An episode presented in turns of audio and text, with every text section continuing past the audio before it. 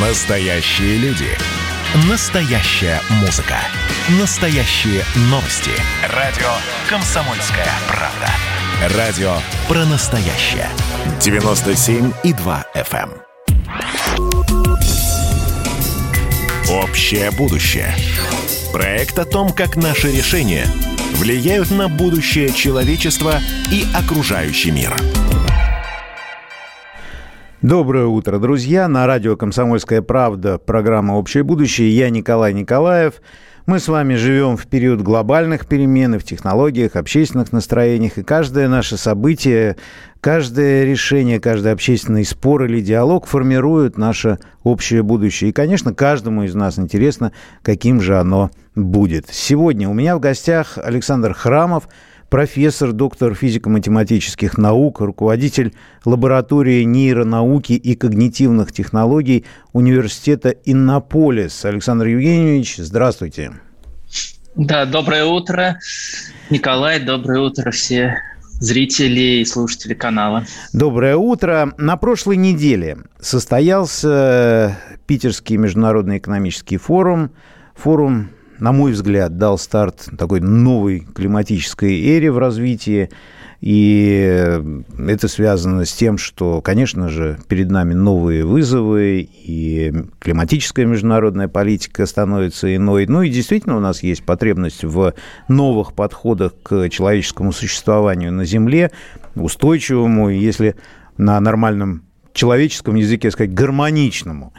Но я хотел бы обратить внимание на другое. На Питерском форуме произошло два события, которые, на мой взгляд, остались без должного освещения, во всяком случае, пока, а зря.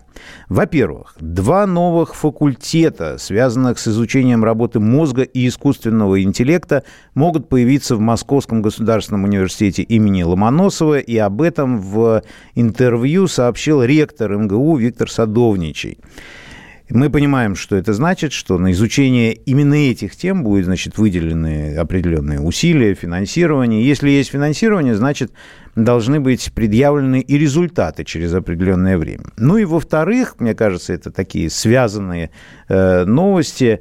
Как-то очень скромно, можно сказать, почти незаметно прошел круглый стол, который вызвал у меня, честно говоря, серьезное беспокойство – впервые на Питерском форуме, это экономический форум, и он считается, что задает векторы развития страны, на полном серьезе обсуждалась тема, внимание, зачитываю, таблетка от всего.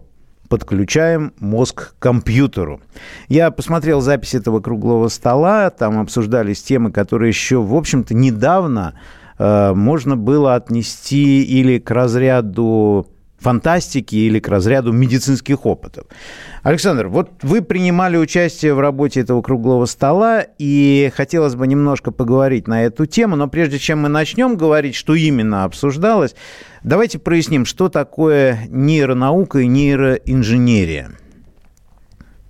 Ну, Современная нейронаука – это, наверное, вот если такое давать общее определение, то это наука о нашей нервной системе или более как, наверное, громко немножко будет звучать, это наука о том, как мозг обрабатывает информацию, как он э, принимает какие-то решения и о том, как мы можем э, помочь мозгу в этой ситуации, там, при принятии сложных решений или, например, в случае каких-то э, нервных заболеваний, как мы можем вылечить но инженерия, инженерия это всегда подразумевается, что это какие-то ну, нововведения, какая-то кон- конструкторская работа в том, в том числе, формирование чего-то нового.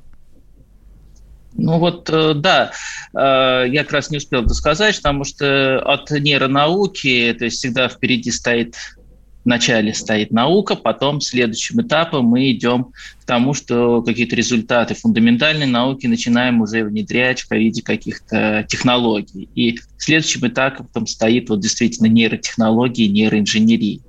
И, наверное, такой вот самый яркий и самый э, значимый сейчас э, аспект нейротехнологий – это создание нейроинтерфейсов. то есть устройств, которые таким, тем или иным образом соединяют э, нашу нервную систему или периферийную, или центральную нервную систему, то есть мозг, с какими-то внешними устройствами. Ну, а такие соединительные устройства называются в инженерии, в инженерной науке интерфейсами, и отсюда вот как раз и название интерфейс мозг-компьютер. Ну, то есть можно сказать, что э, это задача подключить мозг к компьютеру, правильно я понимаю? Ну, так можно говорить, хотя, как всегда, есть определенные нюансы, и, наверное, вот современный уровень технологий нам не позволяет уж так вот прям в лоб подключить, но э, действительно цель такая, то есть попробовать создать еще один такой вот коммуникативный канал э, связи, который можно условно назвать таким ментальным каналом, когда мы можем э, передавать информацию из мозга или вводить какую-то информацию в мозг, э, минуя наши стандартные органы чувств, там, например, э, визуальный канал, аудиальный канал и так далее. А зачем это нужно? Вот э, действительно, вроде ну, мы понимаем, что человечество сколько веков жило собственным разумом, можно сказать так. И вдруг э, почему-то вот такой акцент сейчас у нас делается на э, том, чтобы управлять мозгом, человеческим мозгом. Ну, здесь ситуация такая, что э, развитие технологий таково, что оно движется в направлении всегда каких-то новшеств, совершенств, создания новых технологий. Там человечество многие годы жило без, многие тысячи лет жило без авиации, например, но последние там 50 лет представить себе, чтобы мы бы жили в мире, в котором нет вот такого быстрого сообщения между разными городами, странами, невозможно. Так и здесь. То есть э, новые каналы связи между э, компьютером э, и нашим э, организмом, нашим мозгом, дают, возможно, дают очень много новых возможностей. Ну, в первую очередь, это, конечно, всевозможные медицинские приложения. Самое такое базовое Задача здесь, если мы имеем, например, дело с людьми, которые полностью парализованы, которые так называемое закрытое сознание, они находятся в сознании, но не имеют возможности из-за там, травм или каких-то э, заболеваний, не могут нормально коммуницировать. И иногда вот такой вот нейроинтерфейс может стать вообще единственным способом взаимодействия такого больного человека с а, с окружающим миром. Это первый момент. А второй момент. Такие нейроинтерфейсы могут использоваться в медицине для нейрореабилитации. Например, постинсультный больной, у которого очень много проблем, например, с двигательной активностью. И такие вот нейроинтерфейсы способны очень э, увеличить эффективность значительно увеличить эффективность реабилитации человека, ускорить восстановление, там, например, двигательной функции. А мы можем вообще говорить о том, что мозг человека уже достаточно изучен, и мы имеем право и моральное, и научное, можно так сказать, каким-то образом вмешиваться? Ведь вероятность ошибки, она огромная. Это очень хороший вопрос. Э, действительно, мозг – это такой объект, который чрезвычайно сложный. Это 90 миллиардов нейронов, даже число такое представить очень сложно, с огромным количеством связей. То есть каждый нейрон обладает примерно 10 тысячами связей, то есть связан еще с 10 тысячами нейронов. Такую вот сверхсложную сеть, конечно, понять а, изучить чрезвычайно сложно. Но некоторые аспекты поведения мозга мы потихоньку узнаем, а, мы начинаем понимать, как какие-то функции в нем реализуются. Поэтому действительно вот последние, я бы сказал, там, ну, 10, может быть, 20 лет появилась действительно возможность уже как-то более-менее осознанно попытаться считать какую-то информацию из мозга – считать какие-то намерения мысленные э, человека. Э, сложнее как раз вот с обратным каналом, чтобы ввести какую-то информацию в мозг. Но такие эксперименты тоже проводятся. Очень многие эксперименты делаются, конечно же, на животных первоначально. Нельзя сразу начинать с человека. Тут таким вот базовым э, животным являются обезьянки, которые очень часто используются в экспериментах, каких-то пионерских экспериментах с нейроинтерфейсами. Ну, вы знаете, когда говорится о человеке и произносится рядом с э, словом «человек» э, слово «эксперимент», становится всегда не, не по себе. Вы знаете, мы, конечно, уважаем очень науку, мы надеемся на нее, но мы понимаем, что иногда ошибки ученых, они страшнее даже ошибок политиков. Вы вспомните только вопрос лоботомии. Кстати, э, изобретателя лоботомии в свое время наградили Нобелевской премией, и результат мы помним, это тысячи людей, которые погибли по всему миру, остались инвалидами. Вот можем ли мы быть уверены в том, что мы не повторяем вот этот печальный путь, пройденным человечеством, ну, например, с лоботомией. На самом деле, я думаю, что можно же и э, другие примеры привести, но давайте вот э, подумаем и поговорим об этом, но это мы сделаем после э, перерыва краткого, и мы вернемся скоро. Общее будущее. Проект о том, как наши решения – влияют на будущее человечества и окружающий мир. Доброе утро, дорогие друзья. На радио «Комсомольская правда» программа «Общее будущее». Я Николай Николаев. И в гостях у меня Александр Храмов, профессор, доктор физико-математических наук, руководитель лаборатории нейронауки и когнитивных технологий университета Иннополис. И обсуждаем мы тему, которая стала в том числе предметом рассмотрения на Питерском международном экономическом форуме. Это вопрос нейроинженерии. Э, и давайте вернемся к обсуждению. Понятно, что э, наука идет вперед, понятно, что сейчас технологии развиваются, но тем не менее в истории нашего многострадального человечества и многострадальной науки есть достаточно много случаев, когда э, научные исследования оказались ложными, и научные решения также оказывались ложными. Мы вспомнили лоботомию, которая привела к очень печальным последствиям для многих тысяч людей. Вот не заблуждаемся ли мы сейчас также, вот, когда говорим о нейроинженерии? Но Э, ситуация такая, что я еще раз хочу как бы сказать, что прогресс вообще человечества, прогресс науки очень сложно остановить.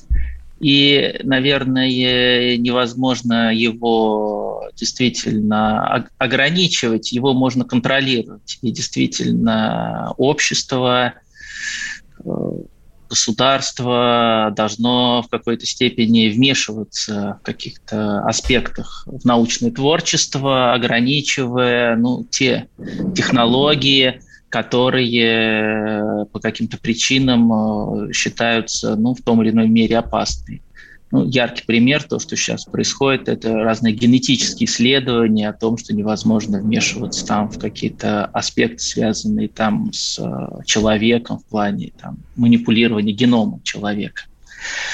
Э, я думаю, что с нейроинтерфейсами, с нейроинженерией, с нейротехнологиями где-то ситуация проще, потому что, наверное, это не столь критичная технология, по крайней мере, на данный момент.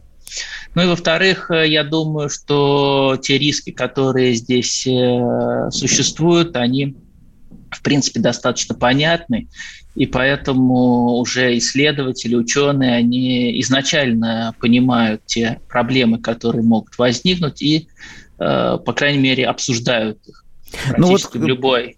Ага. По поводу как раз обсуждений, мы понимаем, что когда мы говорим о вот таких технологиях, то это Э, глобальные этические э, вопросы, которые становятся перед человечеством. Ну, с одной стороны, вот когда я э, думаю об этом, я понимаю, с какой надеждой ждут вот таких технологий например, люди, которые сами или родственники которых не имеют возможности, физических возможностей, там, я не знаю, двигаться, общаться.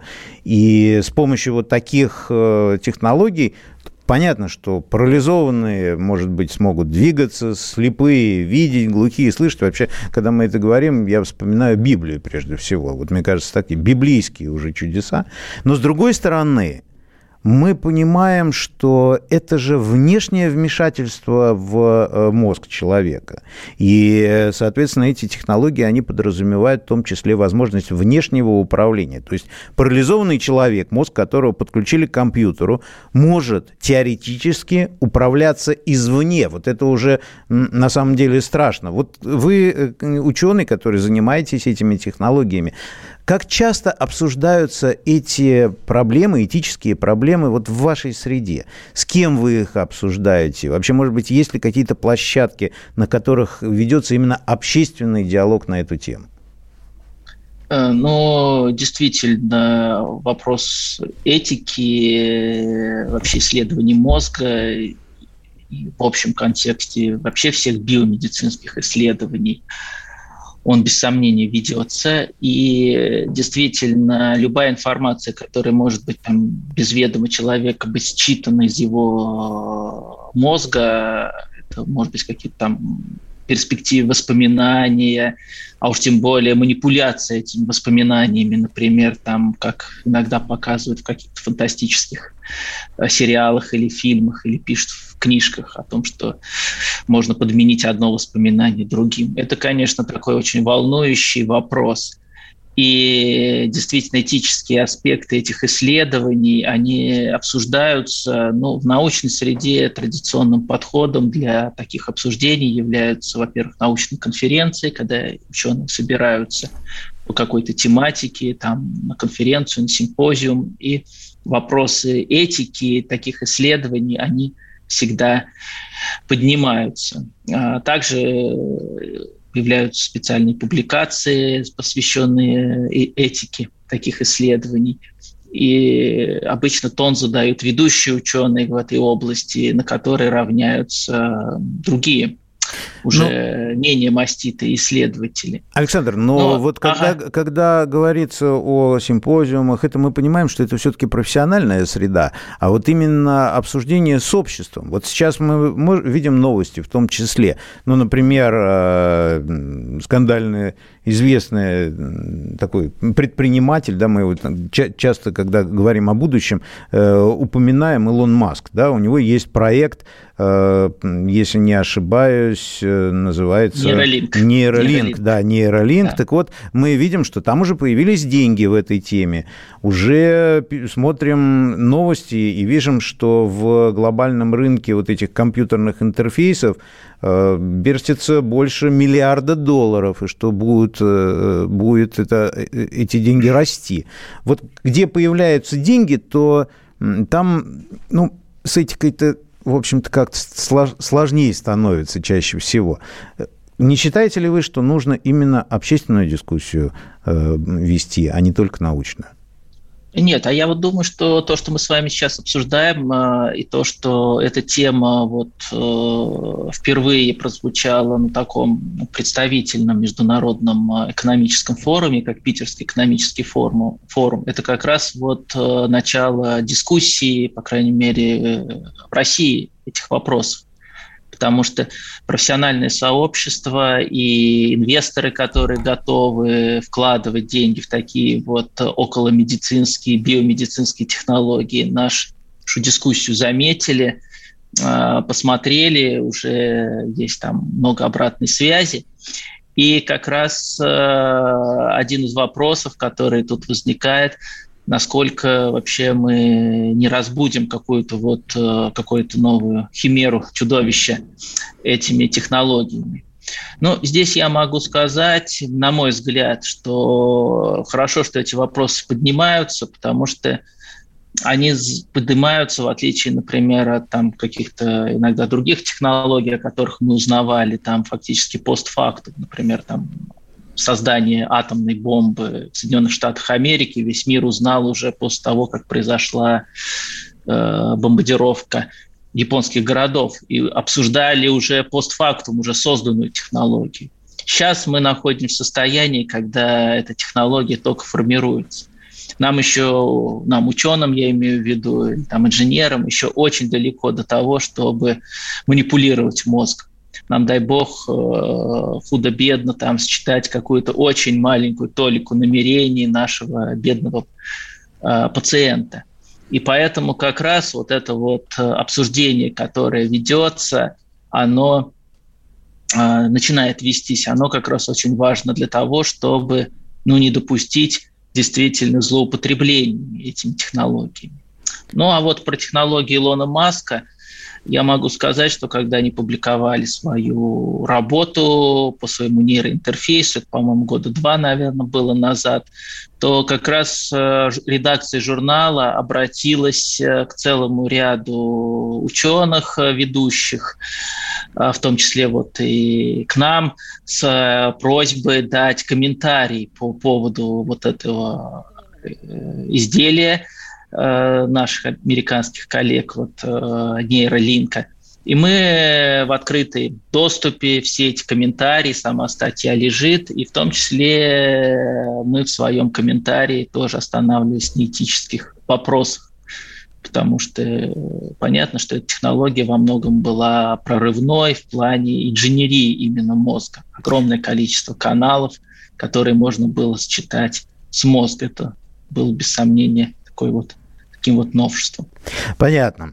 Спасибо большое. Я, честно говоря, когда думаю об этом, меня вот настораживает, что работа ученых и управленческие решения, которые сейчас принимаются в области технологий, ну, на мой взгляд, все-таки не проходит до, достаточного обсуждения в обществе. Да, это в формате «знаете ли вы» или там, в формате как, каких-то, там, я не знаю, фантазий, но не э, в формате очень серьезного, глубокого, философского, в том числе э, обсуждения в обществе.